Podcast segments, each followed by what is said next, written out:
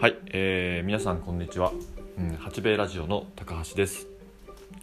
新潟県阿賀野市を拠点にお米と蜂蜜と、えー、お花畑を作っている農家です、えー、その農家が、えー、自身の滑舌の改善と、えー、トークスキルのアップを、えー、目指して始めた八兵衛ラジオ、えーと、本日のテーマはえー、文書の、えー、デジタル化についてという部分についてちょっとお話をしてみたいと思います。えーとまあ、文書のデジタル化といいますかいろいろ 普段生活していると郵便物が届くと思うんですよね。まあ、郵便物に限らずですね、えー、その地域の、えーとまあ、回覧板であったり、まあ、いろんな案内 です。でこれって、えー、どうなんかなっていろいろまあ考えてるんですけれどもあの、まあ、例えばうんその何かその会に属していますと、えー、その会のま案内ですよね。案内がその、まあ、紙に書かれて封筒に入れられて切符を貼られてあ切符じゃない。ごめんなさい。切手切手を貼られてまあ送られてくると。で、まあ、それをま読んで、まあ、いるいらないの情報を判断して、まあ、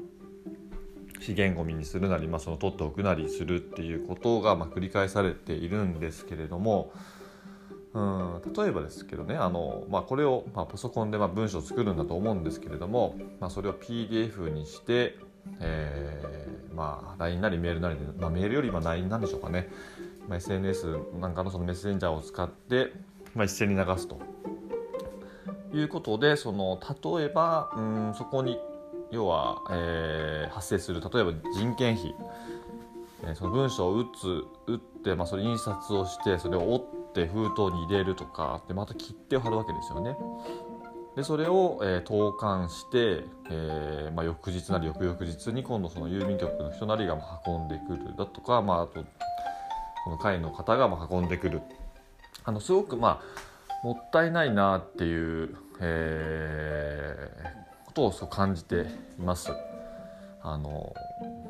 かといってあのじゃあそれが全てじゃデジタル化された方がいいのかっていう、ね、案も当然あると思うんですよね。うん特にまあその私がその携わっている農業という仕事に関しては、えーとまあ、なんせその就労しているその働いている年代平均年齢がもう65歳を超えているような状況です。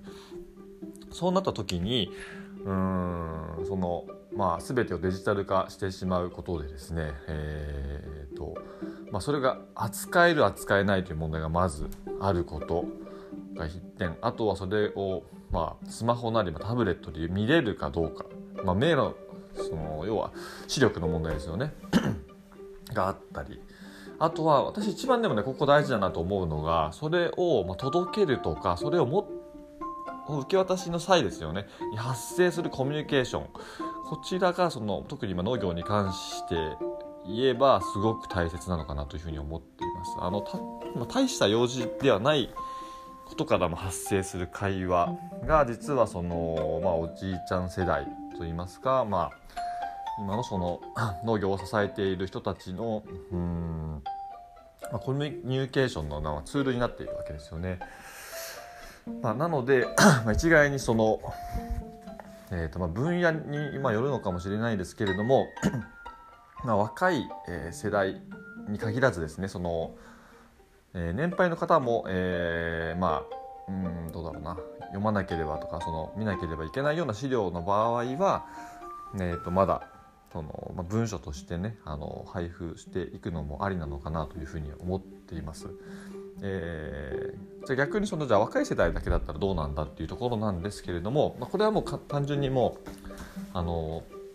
デジタル化を進める方がいいのかなというふうに私個人的にはま考えています。えー、うちのそのまあ子供のですねあの長男のサッカーの話たまにしますけれども、まあ、案内ですね要はその、えー、学年ごとの案内であったりその週末の予定だったり、まあ、あらかじめま予定表としてはえ、配られてくるんですけれども、まあ、その例えば変更の案内という全ての、まあ、案内が、えー、とこちらはスマホにあの、うん、スマホのアプリを利用して行われています。これすごく、まあ、あの効率がいいなというふうに思っていて、まあでそのスマホがない時代とかだと多分その例えば携帯のショートメールであったりそのまあえー、どうですどうなんですか？普通 E メールなんかで、まあ、やられていたのかなというふうに思っているんですけれどもそれだとやっぱりあのお金がどうしてもかかってしまう発生してしまうことなのであの今のですねそのまあ LINE とかそういった、えー、無料アプリでそういったやり取りができるというのはすごく、まあ、便利だなと思いますしなぜ早いですよね。その思い立ってすぐに発信してそれがすぐその場で届くっていうのがあのすごく効率がいいなというふうに思っています。まかといってですねそのまあ若い世代といえどもですねそのうんどうなんだろう会費なんかを集めていたりしてその総会を例えば開くとかになってくるとまたちょっと事情が変わってくるのかなというふうに思っていまして、まあ、予算をやっぱりつけなければいけなくなるわけですよね。そういったその、まあ、あの資料を例えば印刷して、まあえー、封書に入れて、まあ、発送するそういったところもやっぱり、えー、その経費として見ていると思いますので、まあ、あの予算としてまあ上げてしまった都合上どうしてもそのそれでやらなければいけないっていうのももしかしたら、えー、会によってはあるのかなというふうにも思っています。でもただですねその、まあ、時代のまあ流れに沿っていくというふうに考えれば、まあ、家にその今は固定電話がない家も、まあ、若い世代はほとんどないと思うんですけれども、まあ、それと一緒でですね、えー、と今後、まあ、このスマホというかもそういった、えー、端末が、まあ、あの大花火花火離さずというかこれからはもう本当に身につけて、えーとまあうん、生活していくようなスタイルに多分なっていくのかなというふうに考えると、まあ、少しずつでも、えー、とそういった、えーまあ、文書の、まあ、デジタル化ということに関してはあの進めていくのがいいのかなというふうに思っていました。なので、まあ、ちょっとね今日あの、えーまあ、雨が降っていましてそのまあ屋内でできるまあ仕事をいろいろやっているんですけれどもその中の一つとして、えー、と要は私もそのなんだろう農家組合の 一応組合長というあの令和3年度になるんでしょうかね。3年のまあ農家組合長をまあ仰せつかっておりますのでその仕事として今ちょっとその配布文書の今整理というかこれだけちょっと配ってくださいっていうものがドカンといろいろ来ているのでそれを今まとめながら、えっと、ふと考えたことを、えっと、発信していました。うん、そうなんですよね。でもまあそうなんですかなるべくその、まあ、デジタル化で済むものは、えー、そうすべきであって、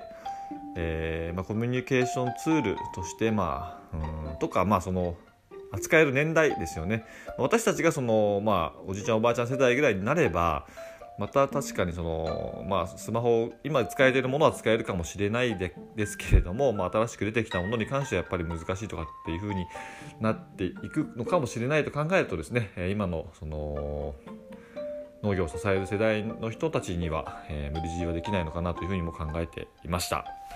はい、えー、とちょっとねあの今日はえーとまあ、文章のまあデジタル化についてというところでですねあの、まあ、答えはこれだっていうふうなことを、まあ、言うわけではなくて、まあ、ケースバイケースでそのそうした方が当然いいものと、うん、そうでなくてもいいのではないかなというところをですね、えー、と自分のと私の仕事を通じて、えー、少しあの発信をしてみましたあの大して面白くない話、いつも面白くないんですけれども、えーと、と発信してみました。いや本当毎度ねだんだんあの一人で喋って一人で笑ったりしてるとねちょっと恥ずかしかったりねふと思うと。たまにその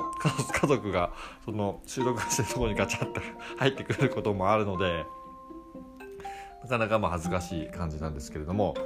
えー、と皆さんのおかげで、えーとですね、あの視聴者の方も何人か本当にわずかですけどもついてくださっていますでまた視聴回数も少しずつまあ伸びて伸びているというか積み重なっておりますし、まあ、おかげさまで、えー、とですね、継続もなんとかできています。えー、ともうすぐ多分50回とか、今日多分44、43ぐらいなので、50話ぐらいまではまずは行ってですね、その後目標100話ぐらいを設定してまた頑張っていきたいなと思っております。えーと、今日はね、新潟県阿賀野市、雨が降っていて、少し気温もまあ、下がっております。明日はもうちょっと冷え込む予報ですね。で、まあ、雪も降るような、えー、天気予報となっていますので、えー、風邪ひかないようにですね、えー、十分注意して、えー、今日も一日頑張っていきましょう。それでは、さようなら。